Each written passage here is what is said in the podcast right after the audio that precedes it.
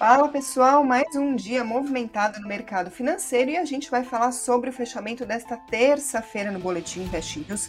E entre os assuntos que chamaram a atenção foi a curva de juros. Será que ela apagou a queda que a gente tinha acompanhado depois do primeiro turno das eleições para presidente agora em 2022? A gente também vai comentar a disparada da ação de Braskem hoje, mais de 20%. E para comentar esses tópicos, eu estou hoje com o Eduardo Pérez, analista da Nuinvest. Tudo bem, Edu? Oi, Karina. Oi, pessoal que acompanha aí o fechamento periodicamente, diariamente, né? Só descansa no final de semana e feriados, né? No caso, vulga amanhã. Vamos lá, comentar o que aconteceu, né? Braskem teve bastante coisa, o mercado deu uma estressada lá fora, o dia já começou um pouco azedo. Vamos entrar nos detalhes de hoje.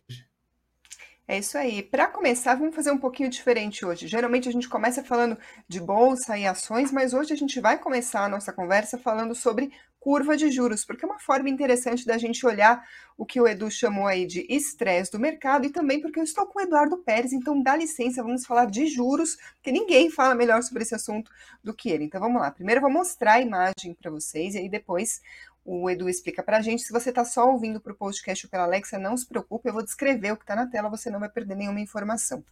O Tiago vai colocar para a gente agora na tela a imagem da curva de juros, que é o quê? Uma representação gráfica de quanto que o mercado está cobrando para emprestar o seu dinheiro. Quanto mais alta a curva de juros, maior o, prêmio né, que o mercado está exigindo, ou seja, está enxergando mais risco, e quanto mais baixa, lógico, é o contrário. A curva é cronológica, então quanto mais uh, perto aí da linha, quanto mais à esquerda a gente está, mais próximo é o vencimento, e quanto mais longe a gente está, mais distante ao vencimento. Agora sim estamos vendo a curva, o que, que a gente está vendo? São quatro cores, quatro linhas. Cada uma dessas linhas representa uma data. Então, quanto que o mercado estava cobrando de prêmio naquela data. Vamos começar olhando a linha vermelha. O que, que é isso? É como que estava a curva de juros no dia 30 de setembro, antes do primeiro turno. Dá para ver ali que é uma das mais altas do nosso desenho. Aí depois a gente vai olhar para a linha verde, que é do dia 3 de outubro. Logo depois, portanto, do primeiro turno, o mercado entendeu ali que o risco estava menor para os investimentos, depois do resultado da votação, e aí, olha só como a linha verde está bem mais lá para baixo do que a vermelha, ou seja, caiu a curva de juros e ficou mais ou menos por ali nos últimos dias, porque essa linha roxa, que está bem pertinho da linha verde, é a de ontem, do dia 10 de outubro. Era ali que estava a curva de juros. Hoje, dia 11 de outubro, a gente foi parar onde está aí essa linha azul, que dá para ver que está muito perto, praticamente encostando aí da linha vermelha, ou seja, a gente voltou para o patamar em que estava a curva de juros antes do primeiro turno das eleições. Então, Edu, vamos lá. É correto dizer então que a gente viu a curva de juros apagar o alívio que a gente tinha visto depois do primeiro turno? Por quê e o que, que isso significa? É correto, sim, Karina. Você explicou muito bem. E o que, que aconteceu, pelo menos a gente aqui na área de research, né? Que a gente tem, não só eu, tem o Murilo, tem a Ângela e tem o José. A gente sempre conversa com gestores de fundos para a gente entender o pensamento dos gestores, né? Até para a gente poder recomendar o próprio produto que o gestor que o gestor tem na prateleira, né? Os fundos, no caso. E uma coisa que a gente tem notado é que, mesmo com a situação é, um pouco mais imprevisível no Brasil em relação é, à eleição e segundo turno, porque é, o mercado não gostaria que tivesse esse prolongamento para um segundo turno que aumenta um pouquinho é, a imprevisibilidade. Então, vários gestores têm relatado que eles estão positivos, eles estão uh, com um tom bom para o Brasil, eles estão vendo com bons olhos o Brasil, enquanto lá fora, tanto Estados Unidos como zona do euro é, eles têm entendido que a situação está muito mais difícil. Então, eles até comentam bastante que, no relativo, o Brasil continua bastante atrativo. Mas nesse período entre o primeiro e o segundo turno, é um período que a gente tem que esperar volatilidade, pensando em Brasil e pensando na eleição do jeito que ela tem se direcionado, né, com um pouco mais de polarização entre as partes. Então, isso eu ainda acho normal. O que a gente teve aqui, na verdade, não foi um aumento de risco na curva de juros por causa que o cenário brasileiro ficou mais instável. Na verdade, o que aconteceu foi a curva de juros brasileira acompanhando o aumento da curva de juros nos Estados Unidos, que é como se fosse uma referência, ele é como se fosse um colchão é, quando a gente pensa em taxas de retorno, né? Então, se os Estados Unidos está pagando 5% de juros para daqui a um ano, por exemplo, né? É, não faz sentido o Brasil pagar 4%. Então, se ele sobe, por exemplo, de 5 para 7, num cenário muito extremo aqui, é normal que os países como o Brasil, os emergentes, eles acompanhem essa alta das taxas.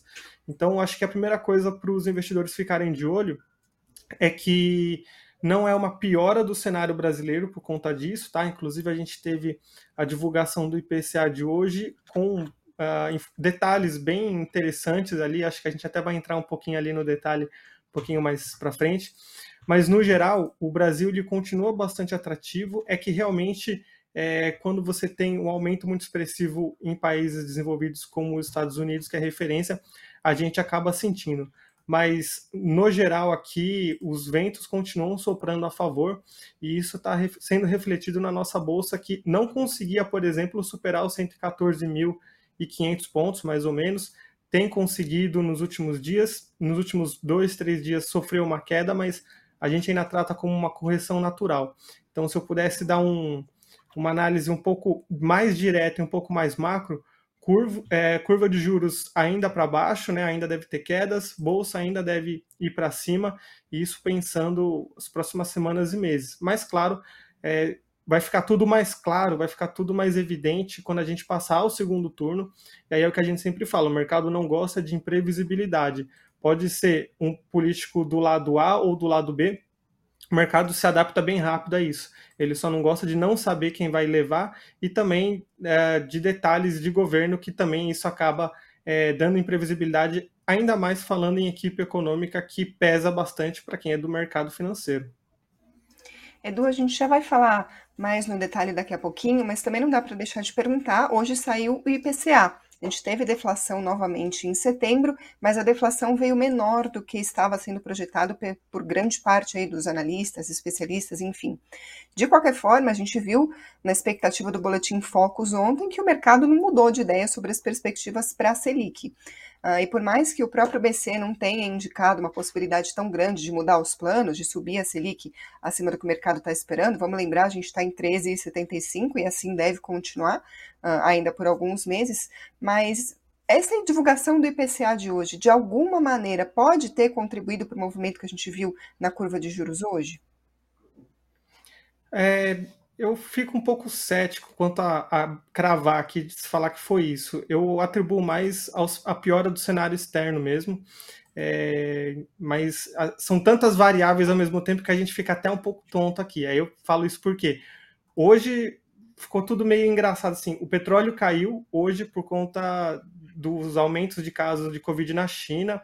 Política de Covid zero lá deve diminuir a demanda por petróleo. Nossa bolsa começa a sentir isso de um lado, porque a Petrobras tende a cair também, ela tem um peso muito grande, mas por outro lado, se você olhar o lado da inflação, é, isso seria bom, porque o petróleo ele tem uma ligação muito forte com o custo de produção de, de bens e prestação de serviços, então isso também entra na jogada. Então, acho que o mercado ele acaba tentando uh, se adaptar, né? Isso acaba levando alguns dias, mas no caso do pregão de hoje, eu atribuo mais a fatores externos. O IPCA veio, é, a gente diria pior do que o previsto, mas é, na verdade esse cenário de deflação ele é a exceção à regra. A gente sabe que no Brasil um cenário de deflação prolongada, tipo o que eles têm no Japão, são vários anos de deflação ou de inflação estável, né, sem mudança nos preços, isso é uma coisa que não é inerente ao Brasil. Então, no relatório Focus, último mês de deflação seria realmente esse que foi divulgado. Nos próximos meses, é, eu acho que é outubro e novembro e dezembro, se não me engano, quais. Eu não lembro quais são os três que estão no relatório Focus da última segunda-feira. É, eles vêm mostrando que o mercado espera alta. Digo alta, mas na verdade é voltar aquele ritmo de ter uma inflação um pouquinho maior, né? Não é uma coisa exagerada assim, mas tudo indica que a deflação era por conta do comportamento do barril de petróleo e do corte do SMS. O barril de petróleo, tudo bem, está se mantendo ali abaixo dos 100 dólares, isso não deve ter uma mudança muito mais para baixo, a ponto de ficar em 50, 40 dólares. E o corte do SMS, a gente está sentindo os efeitos finais, né? Porque você corta ali na, no petróleo você corta nos combustíveis, na verdade, e, e esse corte ele é transferido em bens, em transporte, e é justamente o que a gente tem visto. E aí, uma das, uma das classes ali que foi pesquisada pelo IPCA que a gente é, jogou a mão para cima e agradeceu que deu sinal de desaceleração foi a parte de alimentos, né? Especial leite, ele tem ficado bem pressionado, mas também é, alimentação fora de casa. É, a gente tem só alguns outros itens que ainda estão com uma inflação mais persistente, mas eu acredito que com o tempo e também com o efeito da Selic, que tem uma demora para agir na economia, é, a gente comece a ver essa desaceleração ainda mais forte. É, eu vou falar agora, na verdade, né? Vou começar agora o bloco de resumo de notícias e aí eu vou dar mais detalhes sobre o IPCA, mas eu já adianto que tá chegando um monte de pergunta legal aqui, eu quero fazer todas, então vamos correr para dar tempo de cobrir todos esses assuntos, ou pelo menos a maior quantidade possível. Vamos falar então do resumo de notícias, começando pelo IPCA, o IBGE divulgou hoje de manhã o resultado. Vamos lembrar, a gente está falando desse que é considerado o principal, a inflação oficial aqui no Brasil, indicador oficial é o Índice Nacional de Preços ao Consumidor Amplo. Ele recuou 0,29% em setembro. Foi uma deflação pelo terceiro mês consecutivo e é a primeira vez que isso acontece, três quedas seguidas do IPCA desde 1998. Mas o ritmo de queda dos preços diminuiu, porque a gente tinha visto em julho Uh, tinha sido de 0,68% a deflação, e em agosto 0,36%, portanto, a gente viu agora 0,29%, é uma desaceleração da deflação. E além disso, veio abaixo do esperado. As expectativas de uma pesquisa da Reuters eram de um recuo de 0,34%, ou seja, mais do que 0,29% que a gente viu efetivamente. De novo, a gente viu os custos dos combustíveis pressionando a inflação para baixo, e além disso, como o Edu estava comentando, Alimentos também ficaram mais baratos dessa vez. Vamos lá. Separando por grupos, o de transportes caiu 1,98%, de novo, a maior contribuição para a deflação do mês. Isso muito por causa das reduções que a gente está acompanhando da Petrobras nas refinarias. O petróleo está em queda lá fora, isso acaba refletindo nos preços e também por um impacto residual da redução do ICMS que a gente acompanhou nos últimos meses.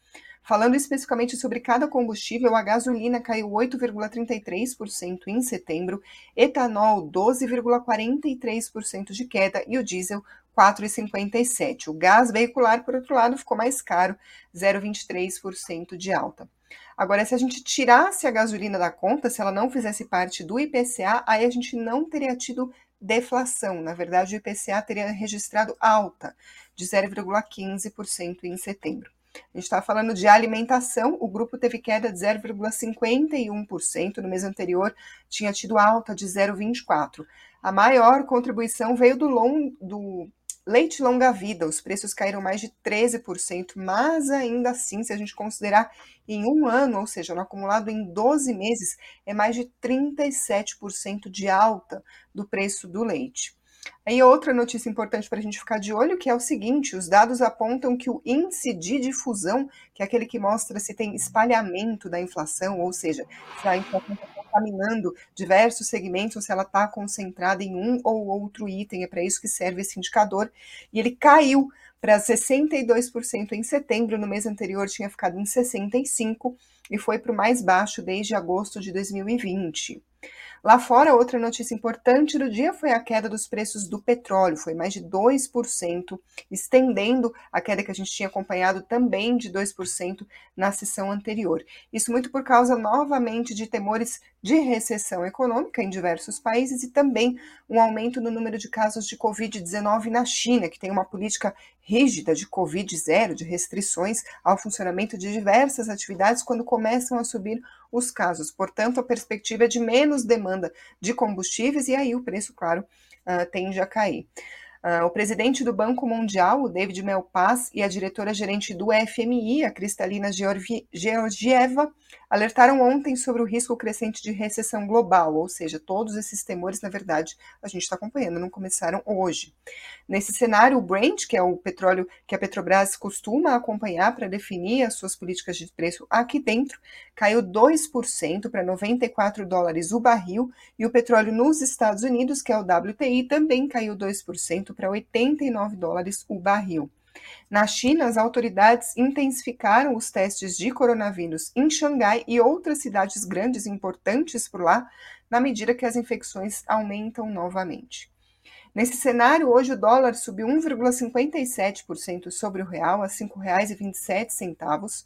O Bitcoin, por volta das 18 horas, caía 1,02% aos 19.045 dólares e o Ibovespa hoje caiu 0,96% aos 114.827 pontos.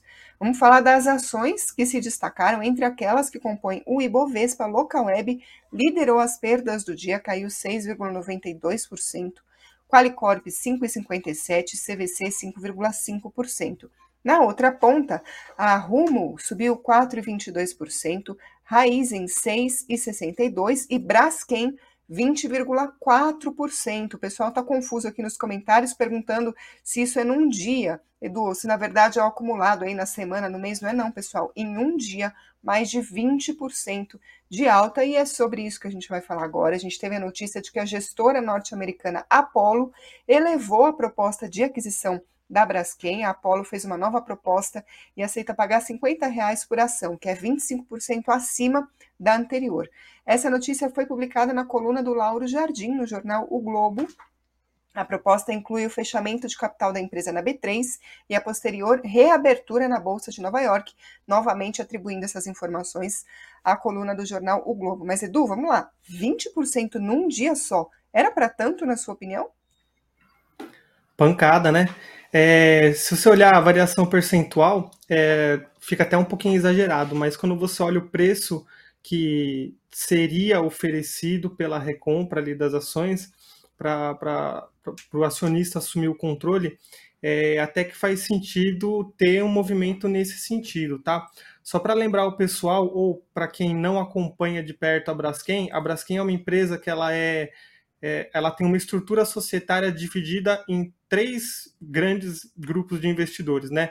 É, os investidores de bolsa, que são os menores, que têm uma participação próxima de 3%, tem a Petrobras, que tem, que tem cerca de 47% das ações votantes, né, do capital votante, e a Novo Honor, que é a antiga Odebrecht, que também tem 50,1% do capital votante. Então, agora o mercado começa a se perguntar se essa, se essa proposta de compra da, da Braskem, se ela realmente for acontecer, é, se é um negócio que vale a pena. E aí, quando a gente lembra de como que funciona todo o processo de compra de ações ou de compra ali da parte né, do capital votante da empresa, normalmente o comprador ele quer fazer, ele quer assumir o controle, ele vai fazer uma oferta. Essa oferta, para ela compensar para os acionistas atuais, ele vai ter que pôr um prêmio em cima do preço de mercado. Senão, é mais fácil o acionista atual vender na bolsa mesmo que ele ganha a mesma coisa. Então, normalmente o comprador ele vai dar um prêmio em cima desse preço. É, e aí, isso acaba sendo divulgado até às vezes em fato relevante. Então, é, isso tem que ser divulgado por conta de você distribuir informações iguais para os investidores, mas também os investidores da bolsa não são bobos, né? Eles acabam vendo isso falando, opa, se, ele, se a ação está custando, sei lá, 25 reais, eles vão pagar 50, por exemplo, é, então vamos começar a comprar que a gente vai ter tem a chance da gente ganhar 50, né? Qual que é o risco? O risco é da execução, parecido com o que aconteceu com o Twitter e o Elon Musk, né? É, muita gente estava dando ali como um negócio fechado ali aquela compra, uh, e aí o pessoal co acabou comprando, esperando receber o que foi é, proposto ali pelo Elon Musk. E no final das contas, ainda não saiu o negócio. Então, esse é um dos riscos que o investidor tem que se ponderar no momento. É, e vale a gente lembrar também que por que, que uma empresa como a Apollo compraria uma empresa como a Braskem, né? No caso de você assumir o controle de uma empresa, do ponto de vista do comprador, só vale a pena se você conseguir entregar uma rentabilidade maior do negócio do que os acionistas atuais. E normalmente uma empresa que tem ali uma expertise em vários ramos, como a Apollo, é, já se demonstrou capaz de fazer isso, né? Só para a gente também frisar que essa empresa, essa gestora Apollo, ela começou lá nos anos 90 como uma empresa de private equity, né? Então você fica ali tanto com a parte de fundos de, perdão, com títulos de renda fixa, como a parte acionária em empresas, mas ela é conhecida pela lenda de ter um, uma taxa de retorno anualizada de 24% ao ano desde 1990. Então, você pegar uma empresa que consegue te dar 24% em média ao ano desde 1990, significa que você tem profissionais muito bons que entendem o que eles compram, entendem como rentabilizar também esse negócio. Então, do meu ponto de vista, né, da minha humilde é, opinião aqui, que eu não sou um, um analista que cobre ali a Braskem 100% do tempo, nem tudo isso, mas parece que é uma compra bem interessante. Agora, o investidor ele tem que ponderar esse outro porém, né? Outras ofertas já foram realizadas, é, já foram propostas, mas não foram concretizadas. Então você tem esse risco de execução. E aí também, quem pensa em aproveitar um momento para comprar o papel, aí eu acho que você só aproveitar um momento para comprar agora e depois receber com essa proposta, eu acho que é um pouquinho mais arriscado. Eu acho que você deveria considerar é, se tudo der errado e o preço voltar ao que era até, até o último dia útil, né, no caso aqui até ontem, eu ficaria satisfeito com o preço que eu estou entrando agora? Se a sua resposta for não, se você achar que hoje o preço está caro, se o negócio não for concretizado, aí eu diria que talvez você possa olhar outros ativos, outros papéis, mas se você achar que é um preço justo, que é um preço bom, que no longo prazo ainda vale a pena, aí acho que o investidor pode colocar no radar sem problema.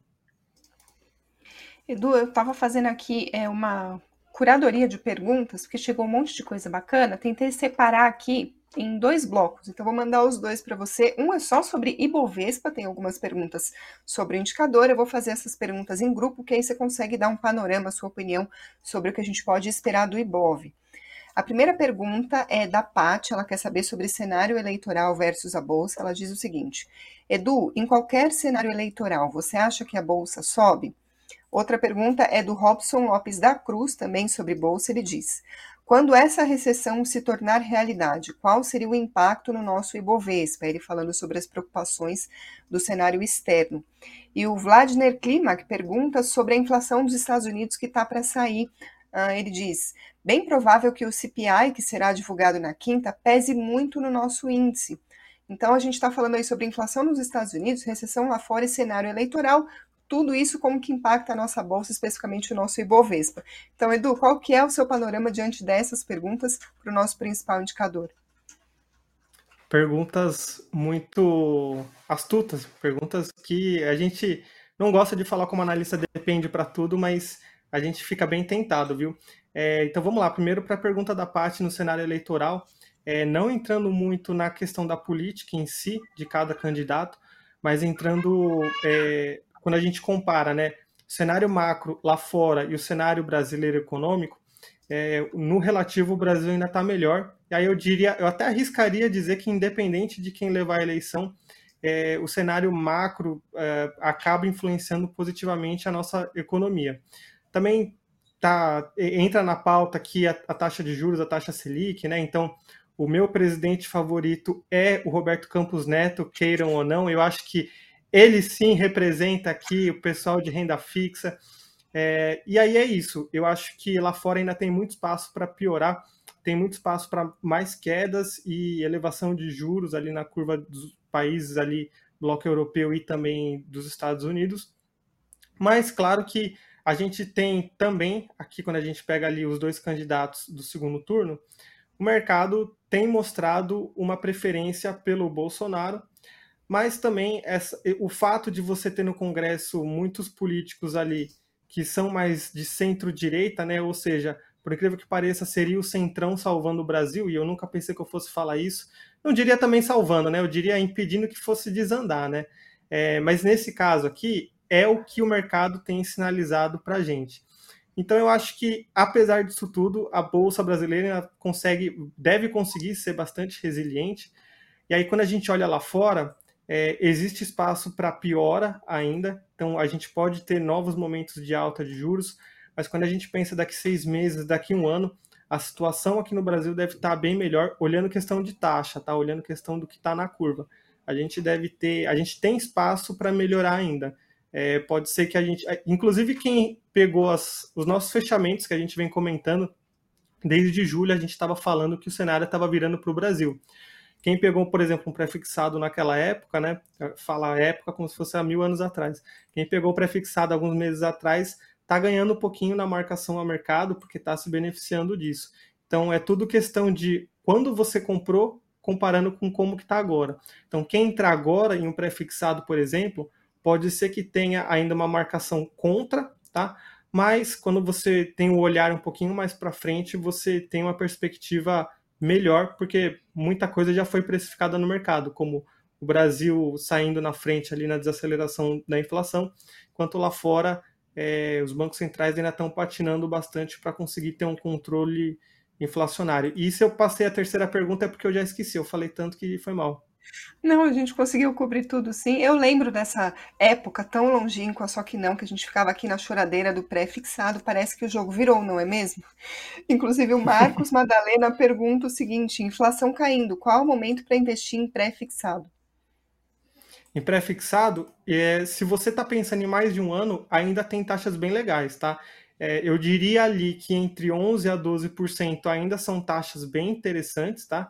É a única coisa que você vai ter o eterno dilema entre pegar um título curto, que vai ter um risco ali é, menor, porém, é, normalmente você vai ter uma dinâmica bem complicada, porque ele vai sofrer menos com a marcação a mercado, só que você tem menos chances que o tiro saia pela culatra. Se você pegar um título longo, você pode ter, você pode pegar bastante do que a gente chama de gordura ali da curva, então existe ainda um prêmio de risco na curva brasileira, só que nada garante que mais para frente não vá piorar. Então, é, o cenário macro pode piorar lá fora, aqui no Brasil também a gente não descarta essa possibilidade, mas se eu pudesse dar uma dica, eu iria com um pré mais curto, tá? É, a LTN, que é o Tesouro Prefixado 2025, ele é um título relativamente curto para um pré, e ele está com taxas interessantes aí, se eu não me engano, ele está acima dos 11%. Então, se você está querendo colocar um, um, uma parte da sua carteira para arriscar dentro da renda fixa, numa forma de remuneração que é a mais arriscada, que é a prefixada, eu diria para ir com esse, o, a LTN 2025, mas sempre vai existir o perfil do investidor que a gente fala o 2025 é menos arriscado, ele vai lá e, e pega exatamente o contrário, ele pega o mais longo. Nesse caso, fica aqui é, o disclaimer de que talvez você precise levar até o vencimento para você ter uma taxa interessante, porque na marcação pode ir contra, e também pode acontecer, num caso mais extremo ainda, de você ter uma taxa de retorno menor do que a taxa Selic acumulada do período ou até da inflação. Mas também, né, sempre tem um depende, sempre tem um mais. As chances disso acontecer, elas são pequenas, né? A única coisa é que você vai sofrer mais marcação ao mercado até chegar ao vencimento. Então, pondere com sabedoria que eu acho que você vai conseguir encontrar qual que é o melhor título. É isso aí, tem mais pergunta legal aqui, tem sobre uh, título IPCA+, enfim, mas infelizmente não deu tempo, então continue acompanhando aqui a programação, que a gente traz as pautas para os próximos programas e a gente traz mesmo, inclusive o Analistas em Ação desta semana com o Eduardo Pérez está imperdível, não deixem de acompanhar. A gente tem programação aqui de sábado, domingo, dia de semana, feriado, então se inscreva no canal, assim você não perde nenhuma notificação. Muito obrigada também a quem está ouvindo por podcast ou pela Alexa ou acompanhando pelo TikTok, que agora tem essa, Edu. Estamos em todas as redes. Muito obrigada, pessoal, e valeu também para você, Eduardo Pérez, claro. Valeu, Karina. Boa noite, bom descanso para todos e a gente se vê de volta na quinta-feira, né? Depois do feriado. Vamos descansar um pouco. É isso aí. Tchau, tchau, pessoal.